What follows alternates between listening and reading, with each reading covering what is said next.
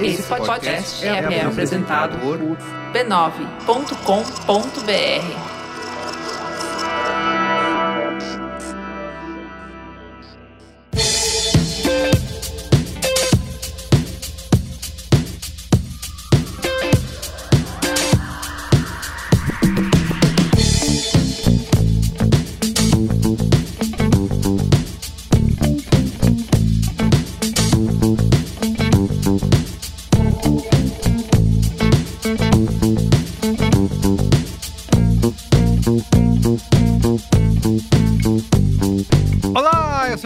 Esse é o Braincast número 521. Estou aqui com Iago Vinícius. E aí, Iago, tudo bem? Meu boa noite especial vai para Drew Barrymore, onde quer que ela esteja.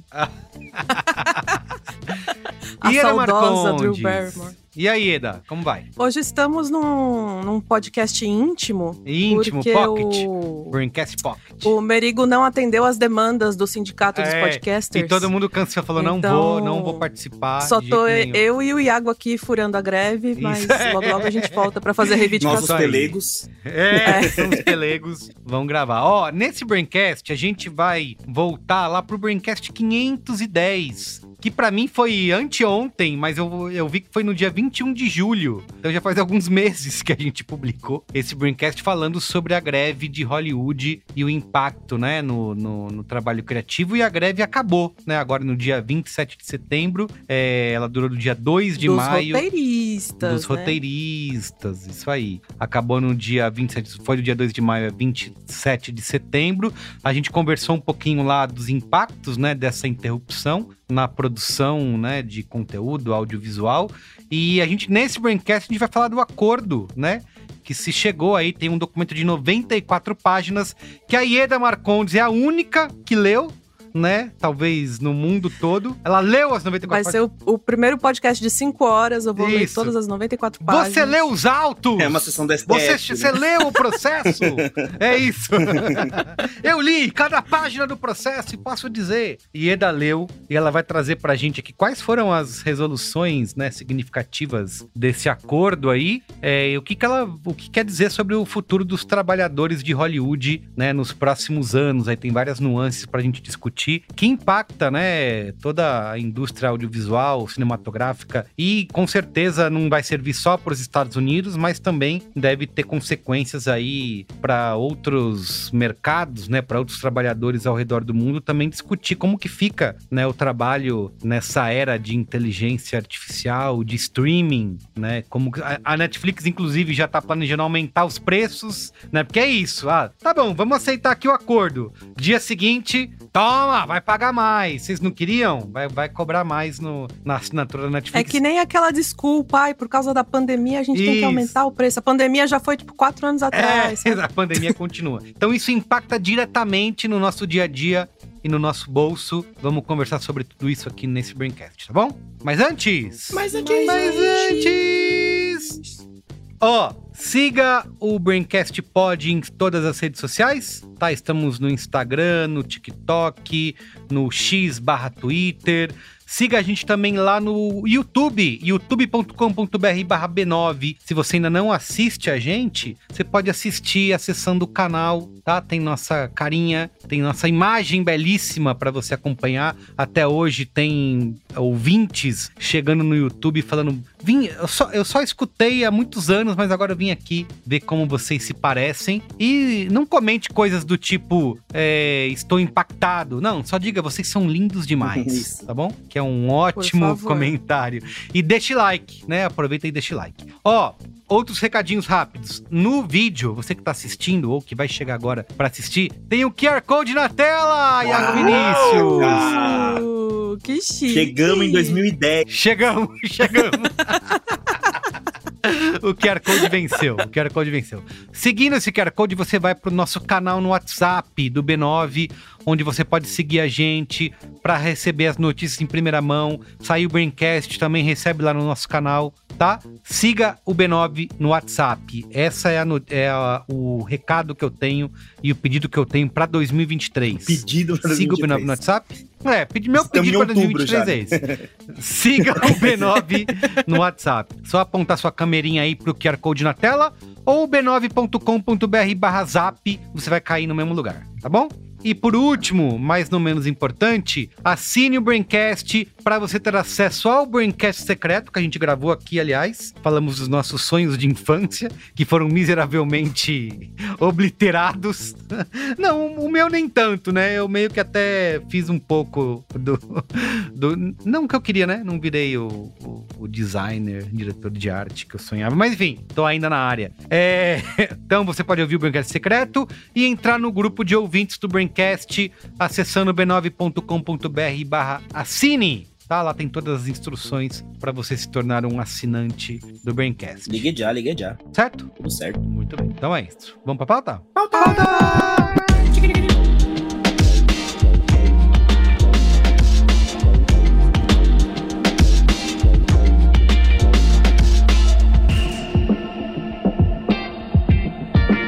Muito bem.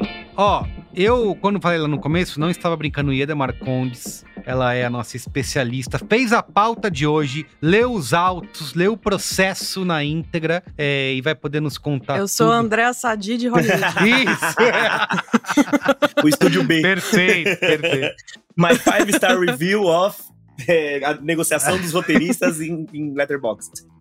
Estava lá na porta do, do juizado do, né, do tribunal e vai poder nos contar tudo. Essa greve que durou 148 dias foi a maior interrupção né, na produção de Hollywood é, desde a pandemia, né? Sendo que a pandemia, é, enfim, é uma coisa que afetou o mundo inteiro, né? Não foi uma greve. E lá naquele Braincast 510, a gente conversou um pouco de como que isso afetava a indústria e os trabalhadores, para além do que algumas pessoas, né, estavam preocupados. Aí a minha série favorita e o meu filme vai adiar, né? Gente, tem muito mais do que isso, né? Não é só a sua série que vai atrasar, tem milhares de trabalhadores envolvidos nessa produção. A gente, Eda, pode dizer nesse momento de, de que maneira ela afetou e vai afetar a indústria ou é uma coisa que a gente vai perceber ainda daqui a um, algum tempo, né? Fora a questão de adiamentos, né, que rolaram, né? A gente viu acontecer, algumas produções estavam agendadas para sair numa data, já foi anunciada que vai que vai demorar um pouco mais. É, a gente como meros usuários, consumidores, vai perceber isso de outras maneiras? A, a greve dos roteiristas, apesar dela estar oficialmente terminada, Hum. de acordo com o acordo, as medidas só vão entrar em efeito mesmo no final de 2023, algumas só começam em janeiro de 2024. Então a gente ainda vai levar um tempinho para perceber de fato a diferença. O fato é, é que os roteiristas viram como uma grande vitória. Porque lá no comecinho da greve, os estúdios estavam completamente irredutíveis com relação ao pagamento de residual, de inteligência artificial, eles não queriam nem discutir.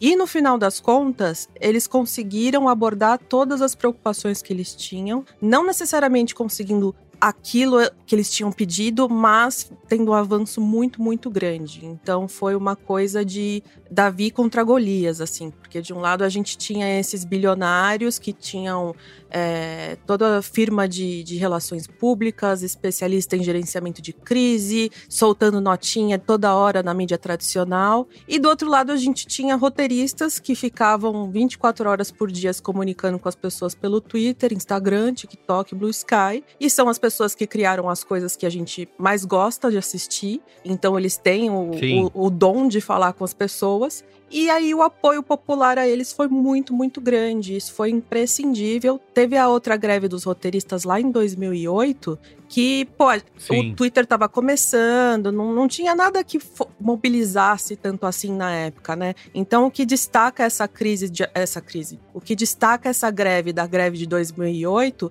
é justamente o papel das redes sociais como força para mobilizar e conquistar o apoio popular. É, isso, e pra quem não ouviu lá o Braincast 510, é bom a gente, acho que só passar rapidamente alguns pontos que a gente discutiu ali, né? Que assim, muitas pessoas, quando ouvem falar de greve dos roteiristas, né? O greve dos atores, né? Vê lá o George Clooney na, na, na, fazendo piquete, fala: ah, esse cara milionário, o que, que ele quer exigir?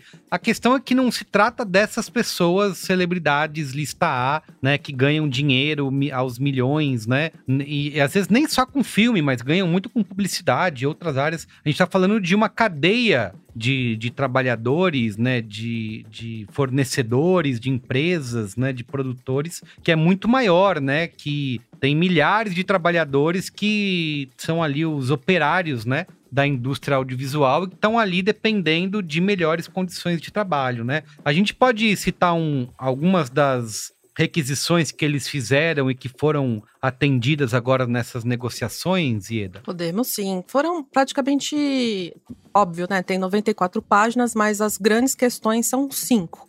É, a questão do, uhum. do, dos pagamentos e dos residuais, né? Aqui no Brasil a gente tem outro nome, né? Eu esqueci como se fala. Mas eu lembro que a Liv falou no podcast passado. Então, quem quiser saber, vai lá ouvir. Mas. Pode ouvir lá, isso. 510. Mas a questão do pagamento é que aumentaram os salários dos roteiristas, tanto de longa como de série. O, o streaming, ele piorou muito a vida dos roteiristas, porque é, mesmo que você tivesse um sucesso estrondoso, você não recebia mais nada ou quase nada desse lucro, que foi o caso do criador de Squid Games. Ele meio que vendeu os direitos para Netflix e a, a, série virou um fenômeno e ele não participou desse lucro, ele não recebeu nada por isso. Agora, os roteiristas que trabalham em alguma produção de streaming com um orçamento de 30 milhões de dólares ou mais têm um aumento de 18% no pagamento e um aumento de 26% ah. na fórmula usada para calcular os residuais. Os residuais são importantes porque o roteirista ele tem safras, tem momentos que ele não vai conseguir trabalhar, que ele vai estar tá esperando um projeto sair e ele precisa comer, pagar aluguel enquanto isso. Então o residual é importante justamente para fazer com que o roteirista consiga viver sem que tenha que dirigir o Uber nas horas vagas, né? Sim. O residual é aquilo assim, a série tá sendo, é, sei lá, vamos chutar aqui, o Seinfeld foi exibido na, no período, depois ela ficou durante anos e anos repetindo na TV, né, sendo tendo reprise e o, o roteirista, ele continua sendo remunerado cada vez que aquela série, o episódio está sendo reprisado, né? E que é uma coisa que a, os streamings não estavam fazendo, né? Então, você lançou lá Squid Game, né? Eu, a pessoa vendeu a série para Netflix, ela recebeu uma grana, mas sei lá, se ela foi exibida um milhão de vezes ou 53 milhões de vezes, não importa, ela vai ganhar sempre o mesmo valor. Né? Então o residual é importante por conta disso. Se ela faz sucesso, se ela vai sendo reprisada, né? Que é uma coisa que não, uma palavra que não existe mais na era do streaming, mas cada play que ela tem, cada stream, agora ela gera um dinheiro a mais para os criadores, né? Inclusive, eles implementaram um sistema que é se alguma produção ultrapassa um número determinado de visualizações, no estipulado é 20% ou mais dos assinantes domésticos da plataforma nos primeiros 90 dias do lançamento, os roteiristas recebem um bônus. Eu vi um roteirista uhum. comentando uhum. que poucas produções iam conseguir chegar nesses 20% dos assinantes domésticos nos primeiros 90 dias de lançamento, mas que isso significava um pé na porta porque isso você abre precedente ah. para dali diante discutir condições melhores e eram coisas que os estúdios não estavam nem querendo começar a conversar. Então é um passo importante, ainda que não seja um mundo perfeito, sabe? Entendi. Iago, você como grevista de carteirinha. Cara, é...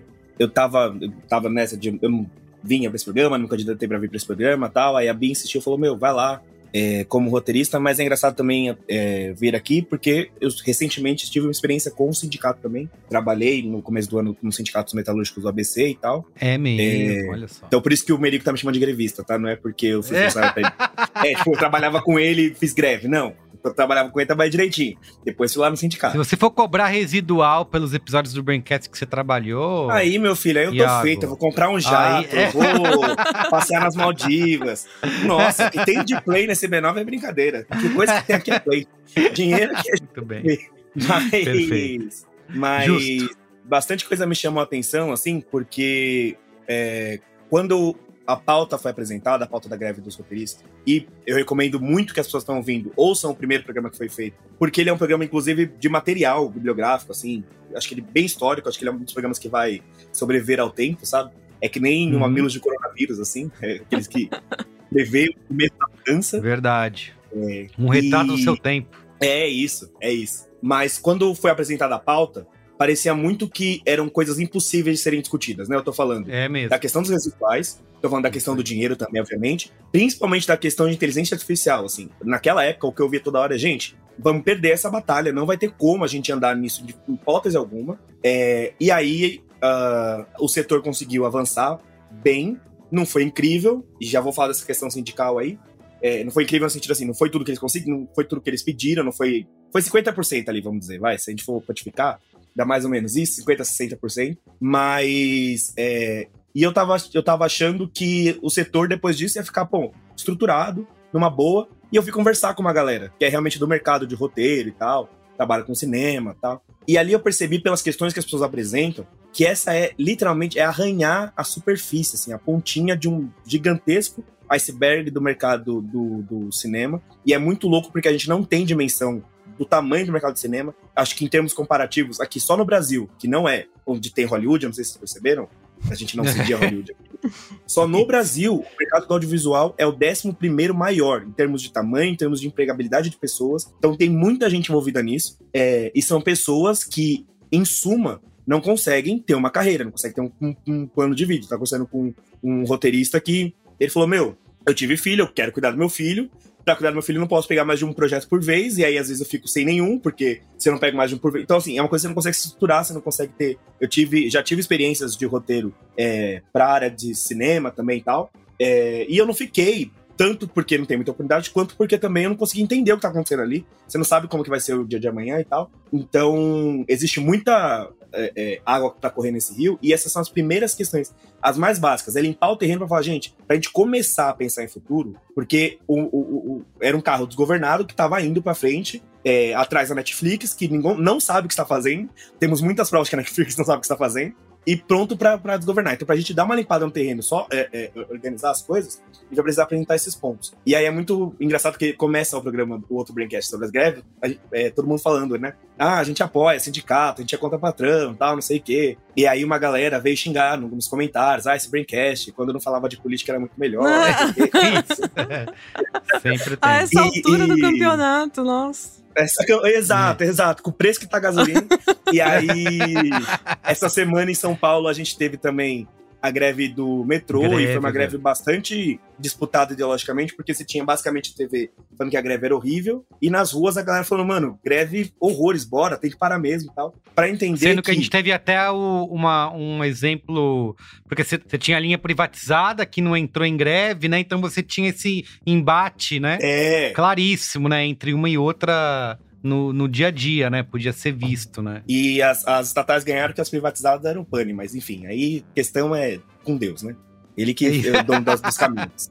É, ou não, né? Às vezes é questão de privatizar ou não mesmo. Mas é pra gente, quando a gente fala de ah, sindicato, apoiar a greve, apoiar a mobilização, a gente tem muito uma impressão de que sindicato é um amontoado de trabalhadores que estão lá na porta da fábrica, estão na praça, gritando, querem mais dinheiro e tal, não sei o quê. Isso é uma parte muito pequena do que o sindicato faz. O sindicato é uma organização que tem a, a, a função de organizar o mercado a partir do ponto de vista do trabalhador. Então, estou falando disso porque teve um ponto que a IEDA tocou no último Braincast que eu não vi tão, sendo tão tocado durante a greve, que foi a ausência de dados. As, as plataformas de streaming, elas não compartilham os dados dela e fica é. muito difícil você entender quanto de dinheiro, quanto que isso devia valer, quanto que vale, quanto que é, quanto deixa de ser, qual o tamanho do problema, se é um problema de verdade e tal. Como que eu vou cobrar e, e exigir, Exato. pedir mais se eu não sei nem quantas pessoas estão assistindo, né? Exato, porque um, um dos papéis do sindicato é monitorar esse, esse, esse papel. Se, se isso não está aberto, é, eu não tenho como fazer esse trabalho. É, e aí, uma das, uma das histórias históricas do, do, do sindicato, que também, assim, não está perfeito, mas começa a arranhar, é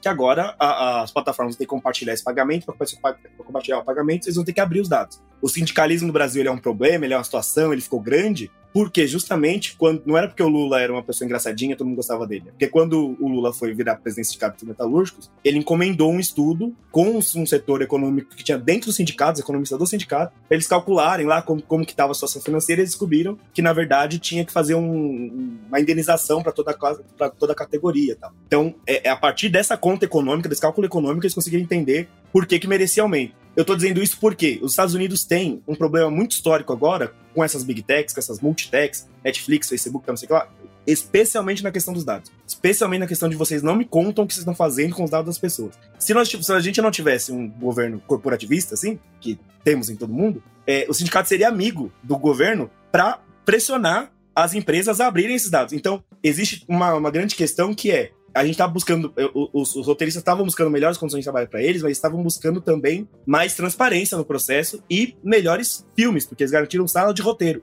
sabe? Era uma questão que ia começar sem roteirista a, a série, você podia começar de qualquer jeito. Podia eu comprar uma série ali e começar a fazer. É, então, para garantir a qualidade do mercado também. Então, porque parece muito que as pessoas é, só querem salário, mas nessa de quererem mais salários, elas querem estruturar a coisa de uma forma que fique mais saudável de se trabalhar, para entregar um produto melhor também. Eu, eu quando eu fui tava pensando nesse programa, apareceu muito o programa que a gente fez ano passado do sabor de picanha, que a gente fez sobre a indústria alimentícia. Ah, é. Quando a Sim. indústria alimentícia é, para de vender comida de verdade e chama de comida. Basicamente, Sim, o que a indústria do cinema sabor, queria fazer. lembra. É, exato. Basicamente, o que a, queria, a indústria do cinema queria fazer é tirar o, o, cinema do cinema e falar que é cinema, assim. Pegar, botar um monte de código para fazer umas cenas lá no TikTok, no CapCut, botar no ar e falar, vejam isso. E não tá dando certo. Então, é, a gente vai explorar depois as questões tecnológicas e tal, mas não era uma batalha é, sobre, puxa, tirar mais dinheiro da produtora ou não, tal. Isso, pô, querendo ou não, por mais que eu seja solidário, não me interessa muito. Interessa muito que é, era uma batalha de, bom, vamos, acabar, vamos parar de fazer cinema e vamos fazer código, linha de código, e, a, e, e aí a, a, luta foi pro, no sentido de vamos continuar fazendo cinema, com tudo que isso E chamar de cinema. Né? Exato. Né? Sim. E é isso. Tem um ponto, Ieda, que é a associação que representa os grandes estúdios, né? Soltar a, passar a soltar notinhas na imprensa para tentar mudar a percepção das pessoas. Mas eu não, que é isso, né? A gente não pode dizer que a gente foi derrotado né? Como se fosse. É uma. É isso, né? Tudo se transforma. A gente tava falando no Braincast Secreto sobre futebol parece que é isso, né? Tudo vira um, um, jogo entre vitoriosos e derrotados, né? Não parece que tá todo mundo tentando batalhar e tentar discutir, conversar por uma indústria mais saudável para todos, né? Onde você vai ter poder gerar o melhor produto, que vai ser mais rentável para os grandes estúdios e também vai gerar mais dinheiro para as pessoas que trabalharam nela, né? Tudo vira no fim das contas quem ganhou e quem perdeu essa história, né? Mas no fim, essas negociações é uma vitória importante para os roteiristas, certo? E é uma vitória importante para o lado que é mais fraco, é para o lado que uhum. não tem mansão, para o lado que não tem iate, que não recebe um bônus de 20 milhões num ano, nem nada disso. São pessoas que. Acho que se você virar para qualquer pessoa e falar, ah, fala o nome de 10 roteiristas famosos aí a pessoa não sabe. Uhum. Porque a, a grande sabe, maioria do, dos roteiristas são pessoas que não têm destaque, que estão trabalhando duro, ralando e sofrendo muito para sustentar a família. Então eu acho muito esquisito, assim, pensar do ponto de vista do. Não, mas é o CEO que é importante, não sei o quê. A gente pega a história do, do David Zaslav, é um cara que nem gosta de cinema e tá lá é, chefiando a Warner, que tem um, um, um maior acervo de história do cinema do, de Hollywood. E esse cara tá queimando tudo, assim. É basicamente um, um incêndio criminoso que ele tá fazendo. E se você gosta de cinema, você tem que proteger as pessoas que fazem o cinema acontecer, que são os roteiristas, os diretores, os atores e não os executivos. Para mim é, um, é uma obviedade, sabe? Não tem nem a ver. O negócio continuar existindo, né? Pois é. Você tem que ter a base que pois é. produz, é. né? O executivo engravatado não produz, não produz nada. Né? Exato. Ele não cria, é. não escreve. Ele tá ali para tomar decisões então, você... que muitas vezes vocês depois ficam bravos, falando, ah, cancelaram a minha série. Por quê? Porque foi o CEO Isso. que decidiu. Não foi, não foi o roteirista Sim. que parou de escrever, não foi o diretor que parou de trabalhar, foi o CEO que desistiu.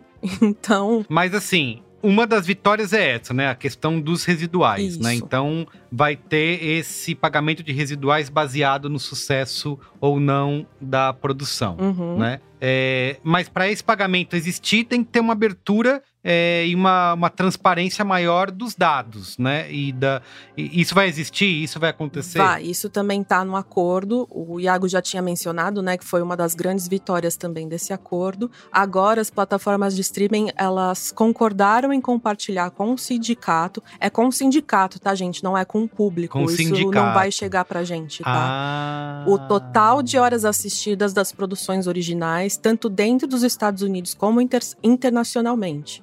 Então, é, já é um, um, passo enorme, porque antes a gente não tinha informação alguma. O, o próprio criador, às vezes, não tinha comunicação com, com a plataforma e não sabia o que estava dando certo, o que, que não estava. E isso é importante não só por questão de pagamento, mas também para ter uma noção mesmo de se seu trabalho está sendo valorizado, se não está, se você está fazendo certo. Isso, tá. lógico, porque assim, uma coisa que talvez as pessoas não saibam que as plataformas, né, Netflix da vida, Disney Plus, etc, eles têm um dashboard, né, para usar o, a, o, mais básico, com dado de tudo quanto é tipo, né, para saber quanto as pessoas estão assistindo, qu quanto tempo elas estão passando naquela série, onde elas abandonaram, né, onde elas apertam pause, eles sabem tudo, basicamente. Isso era uma, esse dashboard não era uma coisa compartilhada com os criadores, né? Eu não posso porque é uma coisa que, você, que é útil para você que produz, para você que cria, saber, putz, eu, eu criei uma série de 10 episódios e as pessoas abandonaram,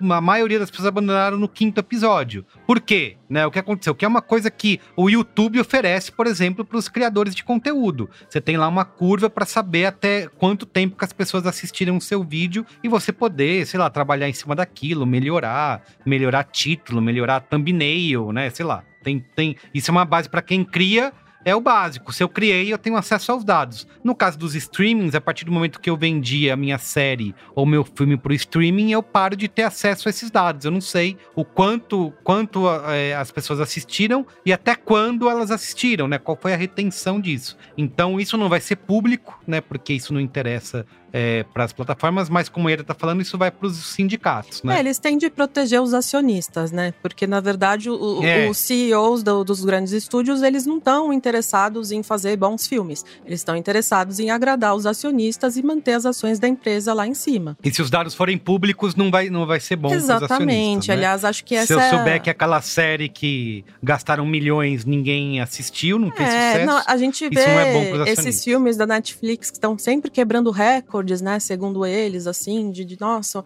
300 trilhões de pessoas assistiram nos primeiros 30 segundos. De horas, né? Eles é, falam sabe? em horas, né? E a gente, a gente vê no dia a dia, assim, não tem ninguém falando sobre esse filme. Não tem um amigo seu que falou: oh, você viu o filme tal lá com o Ryan Gosling, nem sei o nome do, do filme? Sabe? Então é um negócio que a gente percebe, mesmo o público leigo, a gente percebe que não existe transparência. Porque a gente vê esses números e fica: como assim? Isso não tá certo. Tem uma coisa estranha é, aí. É. E são números meio que quando até a gente fala isso quando a gente grava cinemático, né? Ah, tem várias plataformas nem tem ranking. A, Netflix tem aquela plataforma que eles mostram a quantidade de consumida, mas é uma coisa muito etérea, assim, ah, 360 mil horas foram consumidas, tá? Mas isso 300, significa o quê? 400 bilhões de milhões, é, né? De tipo, horas, números, né? números. Isso significa o quê, né? Qual que é? Mas assim, a, o que importa aqui na nossa discussão é que os sindicatos vão ter acesso a esse dashboard aqui que eu tô chamando, né? Eles vão, eles vão poder ver. Isso justamente com a ferramenta para.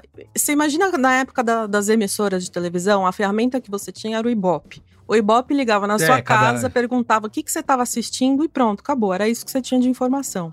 Imagina você saber em que momento da sua série 60% das pessoas desistiram de assistir, sabe? É uma informação muito rica.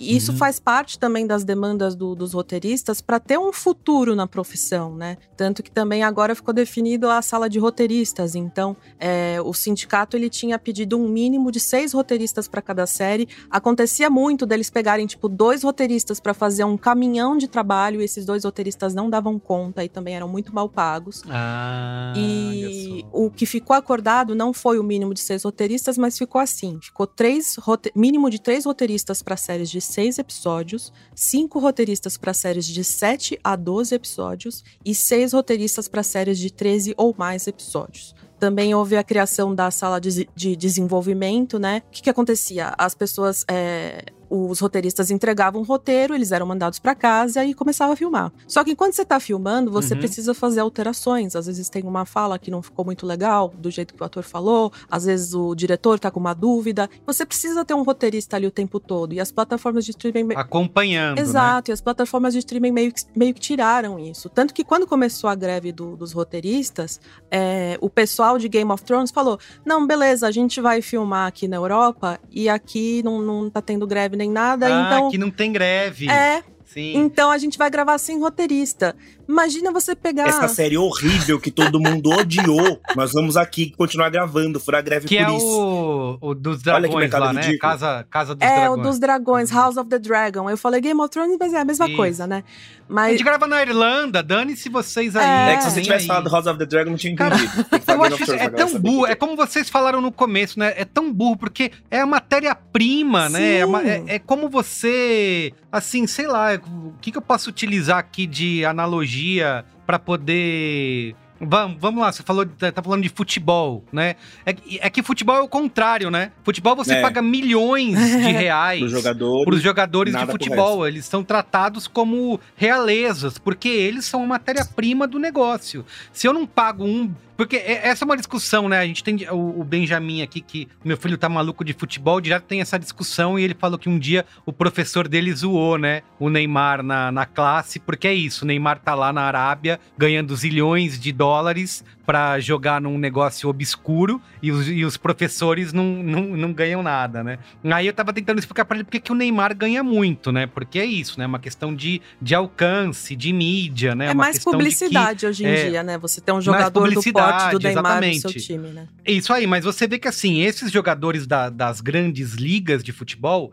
por que, que eles são muito valorizados? Porque eles são a, a matéria-prima. Se você não paga esse cara, é, se você não. Neymar, olha só, faz um carinho na cabeça dele, fala você merece. Menino Ney. Ele não gera milhões de dólares. É, menino Ney. Ele não gera bilhões de dólares pro clube de futebol e pros patrocinadores. Aqui é a mesma coisa, cara. Se eu não passo a mão na cabeça do roteirista e falo, roteirista, você merece. Eu não tenho a série, eu não tenho. Então é mui- muito burro essa relação, né?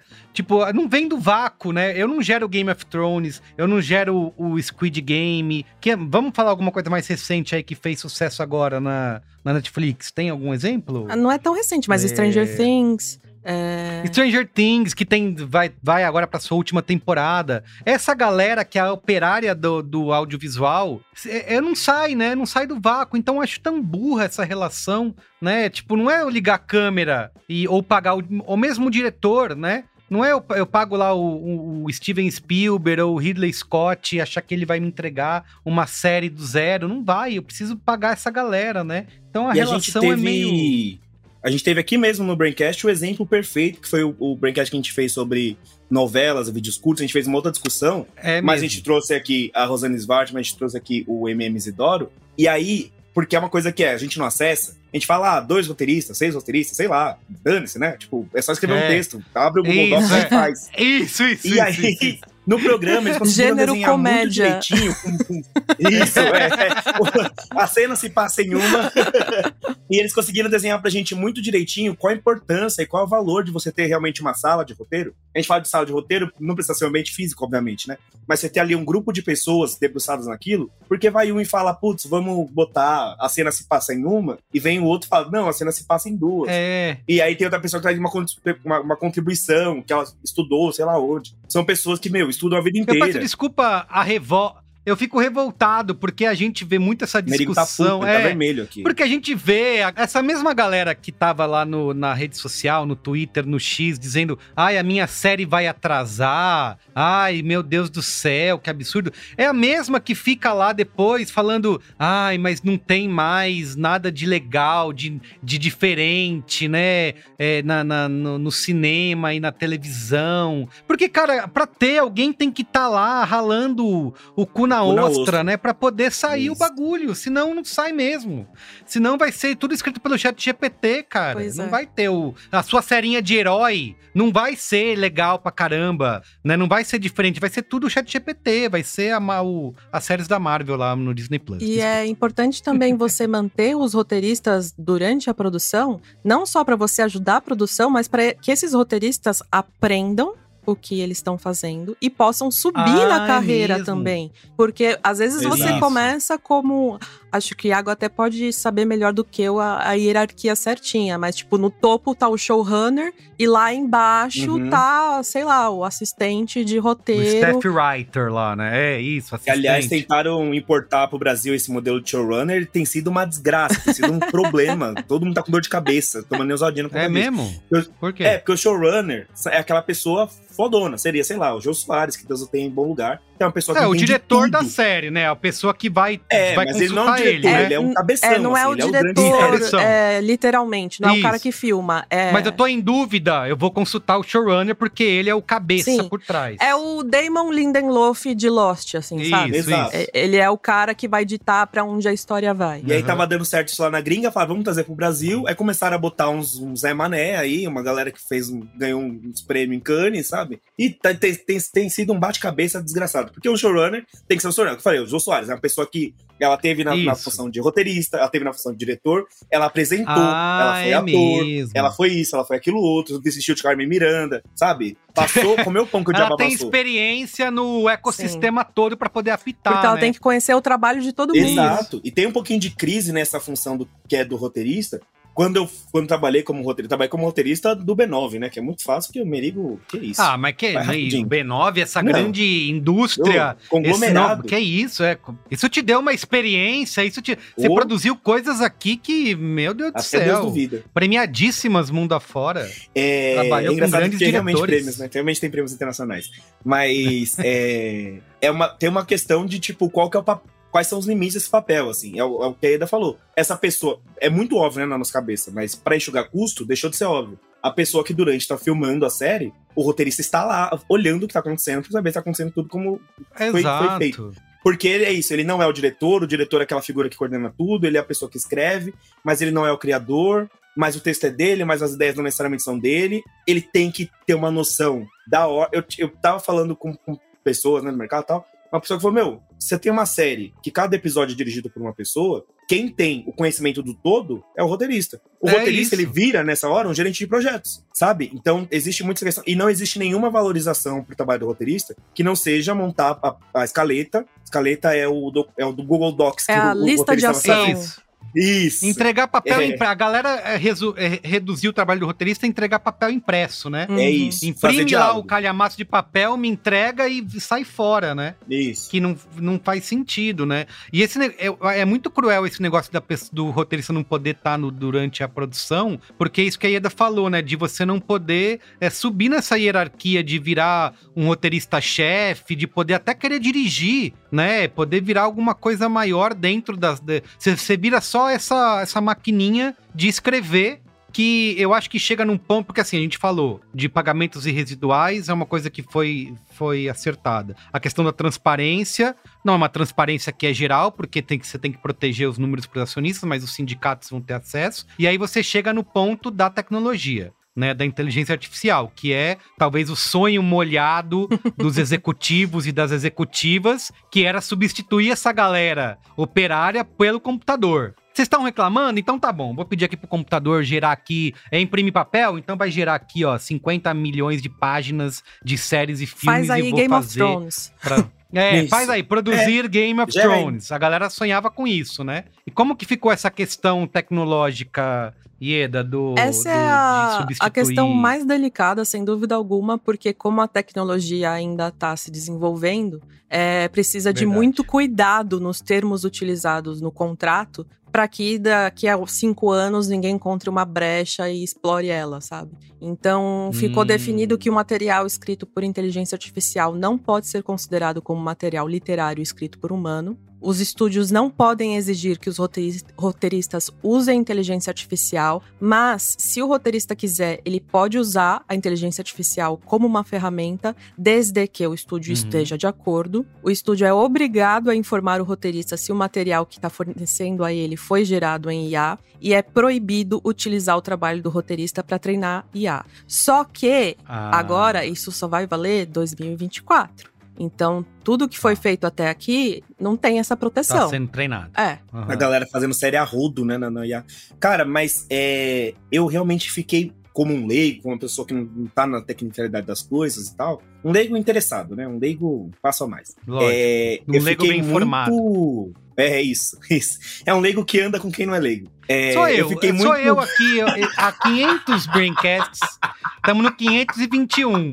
Eu tenho feito esse papel, Iago, há 520 Braincasts. O leigo que busca se informar, é porque de saber mesmo eu não sei Mas- nada. Mas eu fiquei muito feliz da forma que a coisa foi amarrada, porque é isso, né? Em resumo, você pode usar inteligência artificial para fazer roteiro, para fazer série, para fazer tudo que você quiser na sua vida.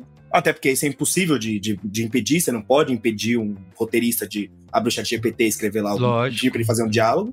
É. E, e se você chegar lá no chat GPT e pedir pra ele fazer uma série inteira, uma temporada, ele vai fazer pra você. Aí nem Mas, faz bom. é- Eu queria, depois a gente pode entrar nessa discussão, mas é, é, eu não sei se um dia pode ser que chegue. Um dia você pode pedir Eu vou entrar nessa discussão aí. Eu vou entrar nessa Então vai, aí. entra aí, entra aí. É, mas é, o que, o que tá, foi negociado é, pra isso ser considerado uma série e tal, tem que ter. É a mesma coisa de você fazer. Não é a mesma coisa, gente, pelo amor de Deus, guardadas as devidas proporções. Mas é a mesma coisa de você é, fazer uma obra, você tem que chamar um arquiteto, nem que seja pra ele ir lá, olhar a obra e assinar. E assinar, Então ele tem que- exato. Ele tem que ser responsabilidade. Então, assim, responsabilizar, pra né? isso ser um roteiro, pra isso ser uma série, tem que ter Isso. um roteirista aqui que fala, ó, isso aqui Perfeito. é uma criação. Eu, me- eu, eu, eu boto meu, meu cu na linha por conta disso. Se o prédio Porque- cair, alguém tem que ser chamado É pra isso, falar, ó, o que você caiu, e preso. aí? É, porque. Isso é ótimo. Quem vai, quem vai ser preso se der merda, né? Tem uma lista de séries aí que eu gostaria que alguns roteiristas fossem presos, mas aí não é o caso agora. A gente até já citou Mas- o nome aqui, né? Isso. Olha, é muito ruim, esteja preso. Mas o que eu acho muito legal, cara, é você entender que. é, entender a IA como a, a inteligência artificial como ferramenta, é, primeiramente, um, um subsidiário, uma coisa que vai auxiliar no trabalho e não o fator principal do trabalho. Segundo, você entender que a, cria- a criação é humana, tal, você valorizar o trabalho humano, então tem essa questão de você valorizar o profissional, beleza. Mas existe uma questão que é a inteligência artificial, ela funciona a partir do input que foi gerado nela. Então, é, eu pode, você pode fazer esse exercício, e eu, eu mesmo já fiz, de eu tô fazendo um texto, eu travei nesse texto, eu chego lá no chat GPT e falo, chat GPT, continua pra mim no mesmo estilo que eu tô, com essas premissas, isso, assim, assim, dou umas regras, ele continua, Isso. ele faz como eu faria, me psicografa, vamos dizer assim. Mas isso é a partir do que eu trouxe. Se a inteligência artificial começar a gerar séries, ela vai começar a gerar séries que já existem. Se chegar na inteligência É. artificial e falar, inteligência artificial, faça o, o argumento de uma série que trate da vida de cinco amigos, ela, é, o cotidiano, e seja uma série de comédia, ela vai te dar o roteiro de Friends. Exatamente. Isso, o original Pra não isso- vem, né? Exato. O é o que a gente original passou agora. É o que a gente passou agora com Pantanal. Pantanal, lá nos anos 90, foi uma coisa. E aí, é, a Maria Bruaca, lá na época, era uma piada, era um humor, uma coisa que todo mundo ria. E ela foi reescrita agora, teve um outro olhar de direção pra ela, um olhar humano, pra entender o tempo que tá passando agora, que tá se passando agora tal. E ela virou um grande ícone feminista. Então precisa dessa pessoa, pra, não Pra só esse entender. Quais são as tendências das redes sociais, não é sobre trending topics, mas entender qual é o próximo passo, o próximo assunto, essa pessoa vai ter que existir. E ela sempre vai existir. É, Eu, e, e, o- e se depender, e, e é o que eu gostei muito do- do- dessa decisão foi. É, eu acho que ela pode ser replicada para várias outras áreas. Acho que várias outras áreas estão muito preocupadas com o uso da IA. Eu acho que para a questão da greve dos atores, que tinha o problema de você ir lá ser foto escaneado Copiar a imagem. e, e- e aí ele começar a usar seu rosto pra tudo quanto é jeito, como, como se fosse a abertura de é, Senhora do Destino.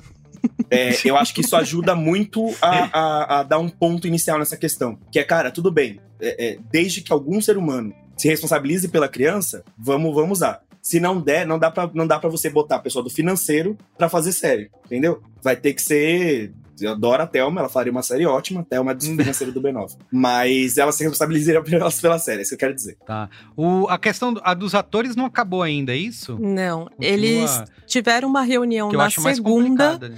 Aí eles falaram que eles voltariam a se reunir na quarta-feira, que é hoje o dia que a gente tá gravando. Isso é bom presságio, porque o que tava rolando com os roteiristas é que eles conversavam uma vez, saía todo mundo puto soltando nota na, na imprensa, e aí só ia conversar de novo dali a três meses. Para chegar nessa negociação final, é, eles ficaram uns dias conversando em sequência, assim, sabe? Ah, a gente conversou no dia 12, agora vamos conversar no dia 14. Então, pode ser, tô chutando aqui, tá? Pode ser que eles estejam de fato avançando nas negociações, principalmente até porque a, a, os roteiristas tiveram uma vitória que é histórica. É histórica. Sim, completamente. É, sobre a questão dos talk shows, né? Porque teve Uhum. uma. Essas séries sem, sem roteiro, né? Eu vi até alguém zoando na, na internet lá, que é, acho que não sei se foi a Netflix ou alguma plataforma que colocou é, justamente isso, séries sem roteiro, né? Sendo que não É, existe mesmo reality show É. tem roteiro de alguma forma, né? É, então os talk shows, inclusive, enfrentaram críticas aí, né? Ao tentar. Eles queriam voltar sem roteirista. é, enfim, explica um pouco como que funciona, porque a- até acho que por público como nós, leigos. é, informados, né? É, acha que, por exemplo, um programa de entrevista é isso, é só sentar lá e entrevistar a pessoa, não tem roteiro, né? Como é que funciona isso, Ieda? O trabalho parece fácil justamente porque tem uma equipe de dezenas de pessoas por trás fazendo acontecer. Então, desde a pessoa que está fazendo a pesquisa da pessoa que vai ser entrevistada, levantando detalhes da vida dela, debatendo com um assessor do artista se pode tocar no assunto do ex que traiu ela no banheiro do bar. É, é muita, muita, muita gente envolvida para parecer que é só uma conversa simples de duas pessoas. Até pra gente fazer um podcast é, é um negócio que a gente fica dias, é, ah, vamos fazer do quê? Vamos discutir, não sei o que lá, tem uma pesquisa, Uhum. a gente tem pauta. Então, tudo que você acha que parece falso, pode ter certeza que tem um trabalho é, fácil, pode ter certeza que tem um trabalho enorme por trás. Acho bacana tocar nesse assunto, até porque é isso. Eu tenho esse- essa minha experiência pessoal de ter sido roteirista do B9 durante um tempo e tal. E essa questão de fazer é, esse roteiro de entrevista, que é, um, é diferente do que as pessoas pensam que é roteiro, mas ele existe também, é uma outra estrutura, uma estrutura pré e depois uma estrutura pós. O programa pronto, você tem que ver como que você monta, como que vai pro ar. É, puxa, já entreguei pauta do Mamilo que tinha mais 100 páginas e tal. Mas, é, acho que a pergunta de um milhão e a pergunta que quem não sabe quer saber e quem sabe quer ouvir é. Vou até chegar perto do microfone pra falar. E com a, ASMR na voz. O Ó. que a Jill Barrymore tem a ver com tudo isso? Drew Barrymore, tadinha. O que aconteceu com ela foi que mandaram um Golden Retriever pra tentar terminar. Viado. Ai, que barra. Basicamente, os estúdios tentaram mandar um Golden Retriever pra acabar com a greve. A Drew Barrymore, ela tem uma legião de fãs enorme. Todo mundo achava ela muito fofa, muito querida, não sei o quê. Tem todo o histórico dela ser atriz mirim, ai, infância, blá, blá, É. blá. Ela, durante a greve, ela anunciou o retorno do talk show dela. Ela falou que era uma decisão dela, ela peitou mesmo. Falou, não, sou, sou eu mesmo que, que tô, tô optando por isso. O que, que aconteceu? Vários outros apresentadores de talk show também se sentiram saidinhos. O Bill Maher, acho que a Vanessa Hudson também, e, e começaram a anunciar retorno. Teve uma reação horrorosa, enorme, Lógico. da Drew Barrymore ter que ir lá gravar vídeo de desculpa, sem maquiagem na cara. Vocês sabem que eu não sou assim. É, exatamente. Quem me conhece sabe. Quem né? me conhece sabe, eu nunca quis machucar ninguém. E é engraçado, né, que o, o comentário das pessoas na re- nas redes sociais era: nossa, se ela tivesse esperado duas semanas, ela não tinha queimado o filme dela. Na verdade, não era questão É. dela esperar duas semanas. É justamente verem a reação que as pessoas tiveram de ver que ela estava anunciando a volta durante a greve que ajudou a encerrar a greve. Porque Ah. você vê a força, porque você tá pegando uma atriz que é super reconhecida, super é, adorada, e as pessoas estão se voltando contra ela. Então, que, que sorte que vai ter o Ted Sarandos, sabe? Que ninguém gosta dele. Ah, Então, Ela é o entendi. tiradentes da greve dos roteiristas. Foi decapitado. E uma notícia em nome fresquinha. do bem maior. Uma notícia fresquinha que eu mandei no grupo do. Bomba, breaking news. Bomba. Tan. É, eu mandei no, no grupo do Cinemático hoje. O Hollywood Reporter falou que agora que a, a Drew Barrymore vai voltar realmente a apresentar o talk show de forma oficial, três roteiristas não querem voltar. Não querem mais, Ah, não querem mais trabalhar com ela. E agora, Drill? Faz aí o seu. Faz aí. Faz, Faz como é que é? que agora. Não é sem roteiro? Fez não, o é, L. não é sem roteiro? Faz É, aí. Vamos Inventa ver. aí, fala aí o que você o que que quiser. vai faz as suas sair. perguntas aí, se vira. Isso. É só, gente, eu não fiz, eu não preparei nada. Eu vou só responder as perguntas de vocês, né? É isso. Isso é muito Ai, louco, né? meu- Porque é uma greve que chegou um ponto que os executivos mandaram falar que o plano deles era deixar os roteiristas morrerem de fome. Exato. Que aí eles Uhum. iam voltar rastejando, É. implorando pra voltarem pra trabalhar. E é uma Por- união por incrível da classe e, e os atores também ajudaram nisso e tal. Acho que até um ponto que a gente pode entrar depois, mas eu acho que como agora, enfim, sempre espero, né, que as pessoas queiram um pouquinho mais coletivizar, sindicalizar, tal, não sei o que lá, entender a força disso, a, a importância disso. É uma greve que ela entrou, a greve dos roteiristas ela entrou derrotada mesmo, ela entrou na lona. Tipo, o plano era É. esse. Não vai, E o não plano vai dar em era nada. quando- É, é, exato, assim, realmente é, foi a força da galera segurando isso na unha e o apoio popular também. Pessoal, mano, beleza, eu prefiro ter uma série boa com roteirista bom do que essas jequices aí que vocês fazem. E a gente já tá vendo resultados. Por exemplo, os atores de videogame, que fazem as vozes do videogame, eles também fazem parte do sindicato dos atores, né? Vendo tudo que estava Uhum. acontecendo, eles também acabaram de aprovar uma greve contra as companhias de videogame, não tem a ver com os estúdios de cinema. É, ano que vem é possível que tenha a greve do IATSE, IATSE, que traduzindo de, de forma bem literal é a Aliança Internacional de Funcionários do Palco Teatral. Tem teatral no nome, mas eles representam teatro, cinema, televisão nos Estados Unidos e no Canadá. São 168 mil técnicos artesãos, que é o pessoal que trabalha no cenário, que faz a maquiagem, que faz a iluminação, que faz tudo. Sabe aquele povo lá que tá em. Precisa disso, né, gente? O pessoal que tá lá Precisa empurrando disso, né? o Que carro coisa. no Lata Velha ali do Domingão, sabe? É aquela É. galera. Sim. E, e olha, eles podem entrar em greve no ano que vem. E o pessoal que faz efeitos especiais da Disney, eles decidiram fazer parte do mesmo sindicato, que vai entrar em greve no ano que vem. E se você tá falando que tá uma Hum. merda o CGI, você tem que Sim. apoiar essa greve. Porque é isso que vai fazer melhorar o CGI. O- aliás, só para entrar numa tangente aqui rapidinha dessa questão dos efeitos especiais, é, o que acontece é que os estúdios eles fazem meio que um, um leilão ao contrário, né? Ver quem dá o lance menor. Aí a empresa de efeitos especiais ela tem tipo três pessoas para fazer uma carga horária absurda, trabalhando 30 horas por dia, oito dias por semana. E, e sempre a assim. famosa com- uberização corporativa, né? Exato, e sempre com mudanças o tempo inteiro, porque o, as pessoas, principalmente na Disney, eles acham que, ah, não, não, não gostei de que se passa no mar, faz no deserto agora. Então, quando o CGI tá cagado, é por causa disso, é porque eles não têm planejamento, eles fazem mudanças de última hora e são artistas que são sobrecarregados e sem representação sindical. Então, a- é, é muito legal que todos esses é, movimentos positivos e da opinião do- da população e tal, as pessoas estão se unindo de fato. Muito bem.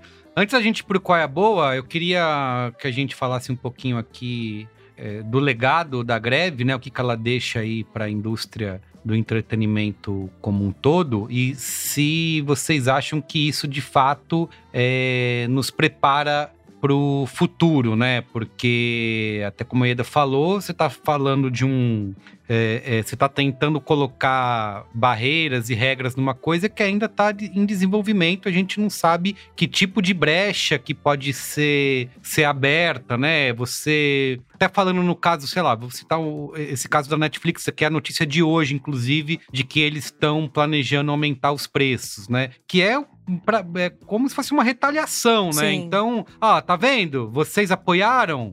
Era isso que vocês queriam? Então agora, então toma, vocês vão pagar mais por isso, meio que tentando jogar, deixar a greve quem lutou por ela é, impopular, né? Tudo bem, você tem uma vitória, né? Mas a coisa não é tão clara, né? Não é um negócio tão. Beleza, ganhamos, agora é isso aí, vamos todo mundo dar as mãos e ser feliz. É, é- é algo que continua sendo uma luta constante, né? Então, como que vocês veem esse, esse legado da greve aí é, para a indústria como um todo e para os próximos anos? É, eu acho que o primeiro legado é uma educação em saúde padrão FIFA, brincadeira. É...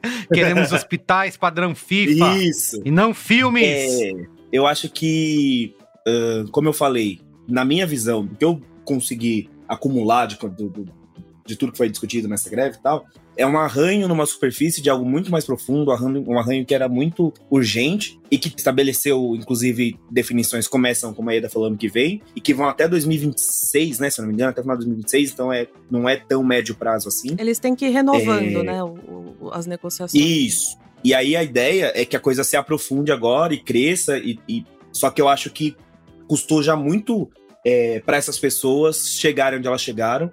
Então acho que é muito e, e, acho que é muito difícil elas conseguirem atrair tanta atenção, tanto apoio para que elas para as lutas que elas têm que travar daqui para frente, né? Principalmente com questão de streaming, produtoras e tal.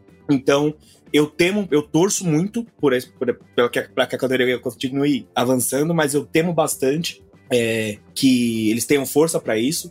É, eu achei que ia rolar um efeito em cascata de tipo, putz, isso aí aconteceu lá em Hollywood, então as produtoras dos outros países, como elas mexem muito com Netflix, por uma questão ali de auditoria, tá? Vou começar a adotar esse padrão.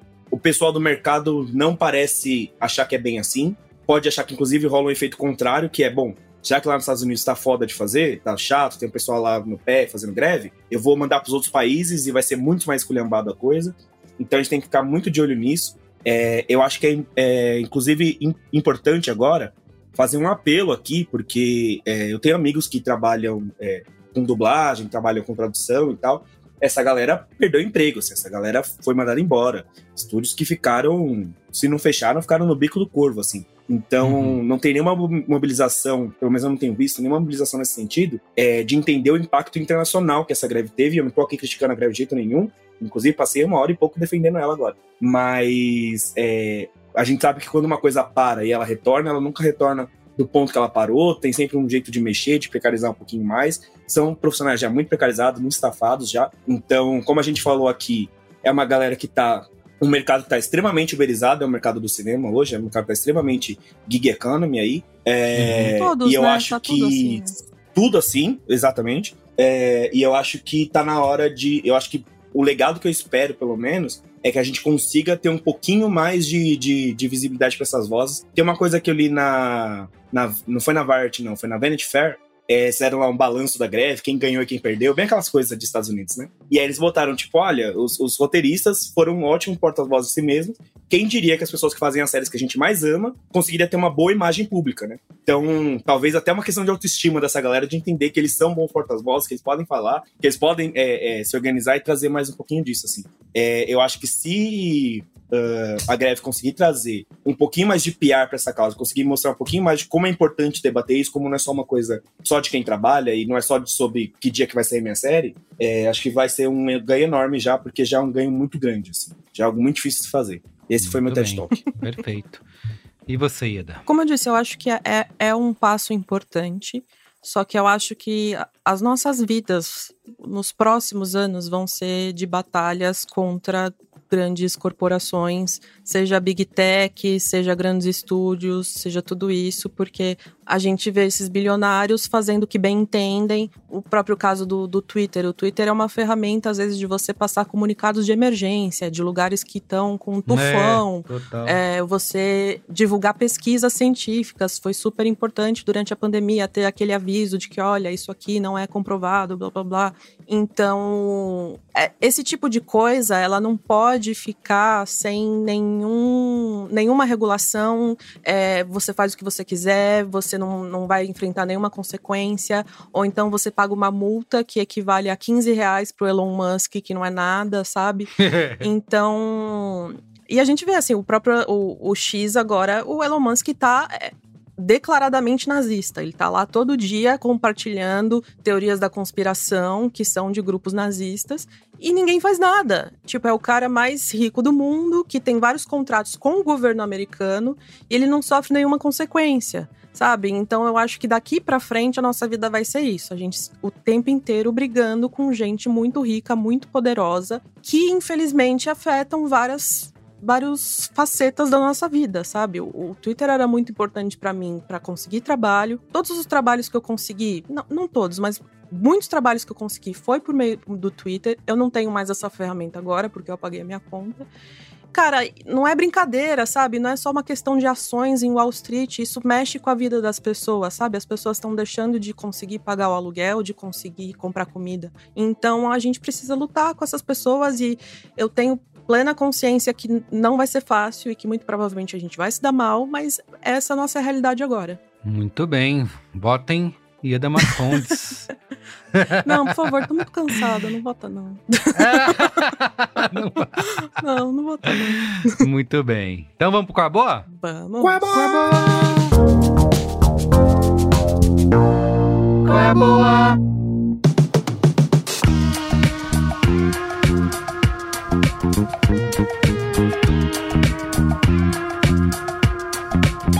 Vamos lá! Quem quer começar, Ieda? Você tem Qual é a Boa aí? Aliás, aproveita e divulgar. o- Você falou que saiu do Twitter, mas está no Telegram Isso- com um canal lá de transmissão, né? Então, como o Twitter tem essa coisa agora de que se você compartilha um link, duas pessoas que te seguem vão ver, É ver, verdade. não é? Ninguém vê, não entrega. É. Se tem link, não entrega pra ninguém. É. E então eu criei um canal no Telegram pra divulgar, não é de, de conversa, tá? É só de transmissão, Pra divulgar os meus textos, minhas publicações, podcasts. Esse podcast vai estar lá também. Pra você entrar lá é t de tatu.me barra Iedamarcondes com, tudo junto.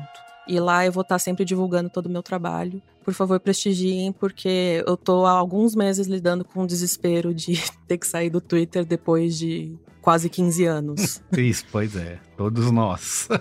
e qual é a boa? Tem mais? Tem, vamos lá. A gente tá tão revoltado, vou falar do negócio que eu, que eu achei tão fofinho, mas enfim. É, tem uma série que, por um, por um milagre, ela não foi cancelada, porque ela é da HBO Max e tem protagonista mulher, que agora vai ter a, a segunda temporada em novembro. E eu quero muito que vocês assistam, porque eu não quero que ela seja cancelada. É, ela se chama Julia. Ela é sobre a Julia Child. Pra quem não conhece a Julia Child, ela foi uma das primeiras pessoas a apresentar um programa de culinária. E é, é uma historinha, assim, muito bonitinha, assim. Eu não, não tenho... Eu nem sei... Não cozinho, gente. Eu não tenho o menor interesse por culinária, tá? De vez em quando eu assisto Masterchef, não entendo nada, vejo o prato. Ah, parece bonito, legal. E, e meu interesse não é esse. Meu interesse é na história mesmo. Ela começou na televisão americana quando ela tinha 50 anos. Ela era uma mulher de 1,88m com, com ombros bem grandes, muito alta, muito forte. E que ela tinha uma voz aguda, estridente, que todo mundo tirava sarro. E ela chegou um dia querendo apresentar um programa de culinária baseado no livro que ela tinha escrito. E era, obviamente, um, uma produtora só de homens brancos, novinhos, que olhavam para ela e tiravam sarro dela e tal.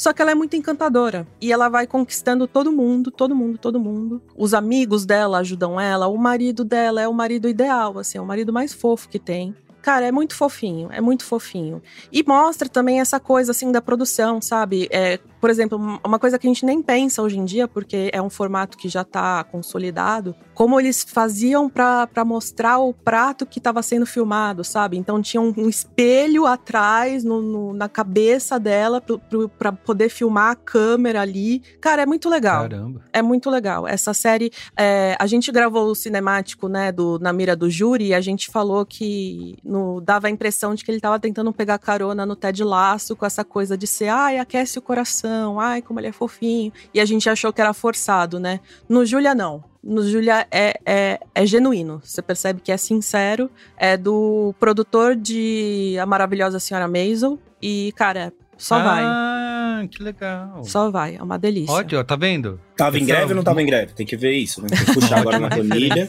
É assim, só tá em greve ou não? Não tava em Isso. greve, não veio. Apoiou a greve? Apoiou ou não? É que nem, é que nem votar no Bolsonaro agora. Vai, vai pra. Isso, exatamente. Tem que puxar a capivara Muito bem. dos atores. Isso. Ó, meu qual é a boa? Assim, primeiro, a, a Ieda divulgou o canal no Telegram, eu divulgo, divulgo o canal no WhatsApp do B9. Tá aparecendo aí o QR Code na tela, aponte seu celular, ou b9.com.br barra zap, segue a gente lá, porque lá não tem algoritmo, tá? Então siga o canal no WhatsApp. Meu qual é a boa é a série, uma minissérie, na verdade, do Star Plus, que se chama Santa Evita, que é baseada no livro de mesmo nome do Tomás Eloy Martinez. Essa série são seis episódios, cinco ou seis episódios. Ela foi dirigida pelo Rodrigo Garcia, que é o filho do Gabriel Garcia Marques. É apenas isso, né? Só, né? É, só isso. E ele narra a vida, assim como o livro, ele narra a vida pós-morte da primeira-dama da Argentina, Eva Perón, né, conhecida como Evita. É, o livro é de 95, a série acho que foi lançada no ano passado, 2022, e ela vai mostrar tudo o que aconteceu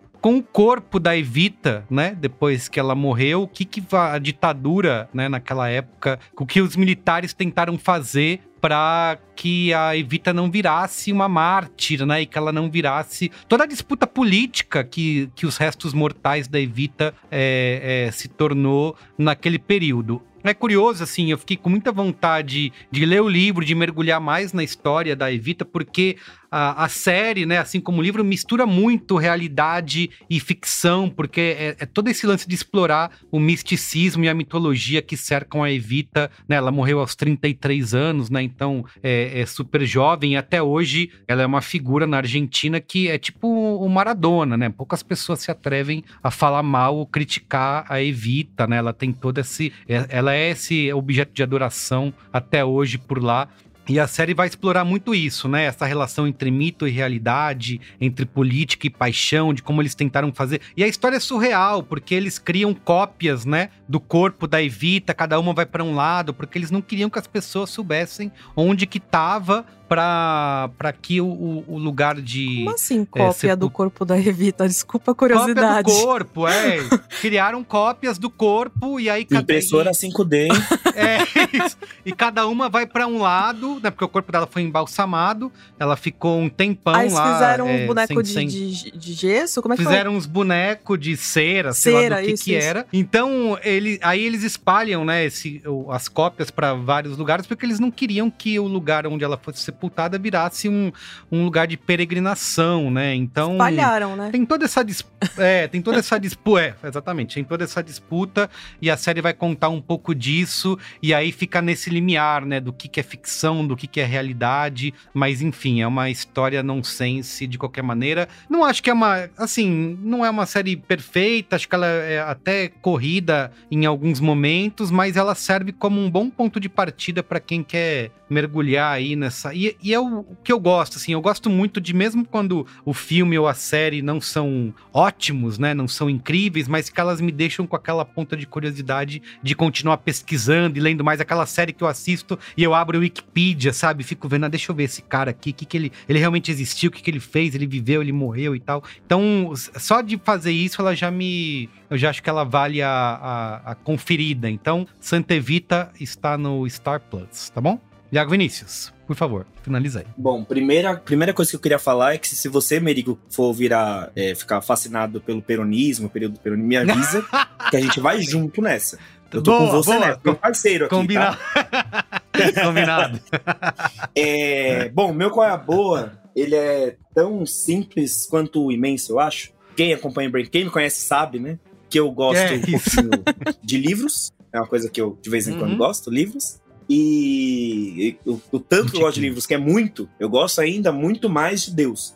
É, então, meu boa, ele é um assunto que reúne as duas pontas, não da maneira que você está pensando. Porque eu descobri também que talvez eu acho que eu gosto também de tirinhas e quadrinhos. É, Ah. Há muito tempo já, desde que eu botei uma internet IG no meu computador lá em 1932, em 1900 Evita Peron, é, a gente recebia por e-mail aqueles spams, né, aqueles PPT e tal, e eu recebia as tirinhas do senhor Carlos Ruas, que tinha a coluna, o blog, um sábado qualquer, onde Deus era um personagem que vivia situações engraçadinhas. Se você não tava no primórdio da internet, eu tô contando aqui pra você um resumo de geração Z. Me parece familiar. É, e aí, eu vou, vou mostrar, eu vou mostrar a cara dele, você vai ver, você vai falar, ah, é ele. É, e aí, ele continua fazendo isso até hoje e tal. É um projeto que ele gosta bastante. São tirinhas engraçadas sobre como seria a cabeça de Deus, ele criando o mundo, ele com Adão, ele com o diabo e tal. É, e aí, então, eu tô sempre acompanhando sempre falando, gente, isso é muito engraçado, eu mando pra todos os meus amigos, falando essa coisa mais engraçada do mundo. Nem todo mundo tem esse humor refinado que eu tenho,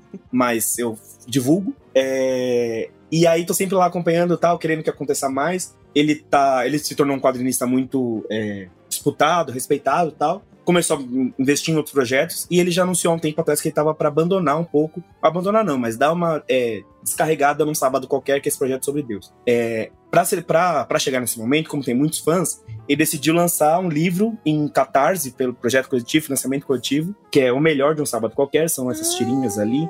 É, é, é, falei, falei. São aí acho que 15 anos de trabalho.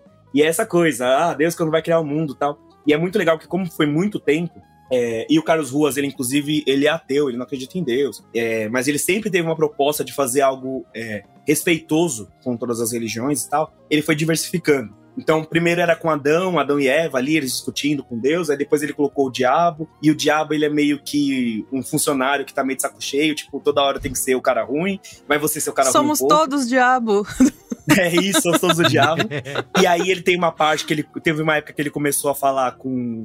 Deus começou a falar com cientistas, Freud, é, Darwin e tal, e é muito bacana. E principalmente ele criou uma coluna, vamos dizer assim, uma subsidiária, que é o Boteco dos Deuses, onde Deus vai beber e ele encontra todas as outras mitologias. Então ele conversa com Zeus, ele conversa com Thor, tal, não sei o que lá. E nisso ele enveredou de uma forma muito respeitosa e muito gostosa, assim, é, para contar também sobre os orixás e a relação dos orixás com Deus. É, eu sou toda vez que a gente tem que dar a, ficha, né? Eu sou de candomblé tal, sou iniciado, a gente não tem uma, uma rinha, né? A nossa religião não anula as outras, outras crenças e tal. Então a gente entende. é, a gente entende que eles convivem em harmonia, então ele mostra essa convivência em harmonia, tem os orixás lá desenhadinhos, e eles têm arcos, eles têm personalidades também. Tem, é, e aí, para fazer essa, essa, esse livro, ele recriou todas as tirinhas que ele tinha feito desde lá o começo, tipo, as melhores, né, no caso. Só, né? Senão, tadinho. E aí foi mudando plots e tal. Tem uma que eu acho incrível, que era uh, é, Thor e Zeus brigando. Eu sou o deus do trovão. Eu falo, não, eu sou o deus do trovão. E aí Deus chega e fala, vamos fazer uma competição. Aí bota o raio no chão, para quem o raio for, é o deus do, do trovão. e ele recriou. ele recriou essa tirinha, tá lá, tá tudo igual, o roteiro é igual.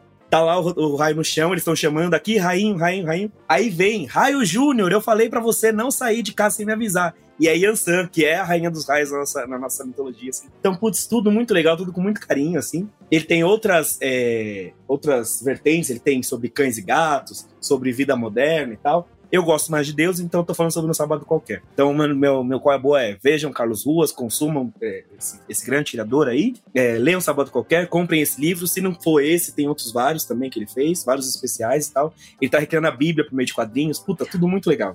É então, um se você gosta de Deus que virou como eu. Teólogo. É, é isso, cara. É um ateu que virou teólogo da forma mais, sabe, tranquila possível. Na verdade, é, se vocês se lembram do desenhista que pensa, que foi o, ah, talvez o primeiro sim. bolsonarista do mundo, desde é. paleolítico, o desenhista que pensa, ele é uma, uma, meio que uma resposta ao Carlos Ruas, assim. Ele ficava tão ofendido com ah. essas tirinhas que ele começou a fazer aquelas coisas, aborto é horrível, sei lá. Ah, sim, não, sim, não guerra de tirinha. Criou várias, criou várias então é polêmicas, é né? Se você odeia o desenho que pensa, compre esse também. Muito bem. Então é isso, gente. Ficamos por aqui no Braincast de hoje. Muito obrigado. Sigam o BraincastPod nas redes sociais canal do B9 no WhatsApp. E até a próxima. Valeu, Iago. Valeu, Ieda. Um beijo.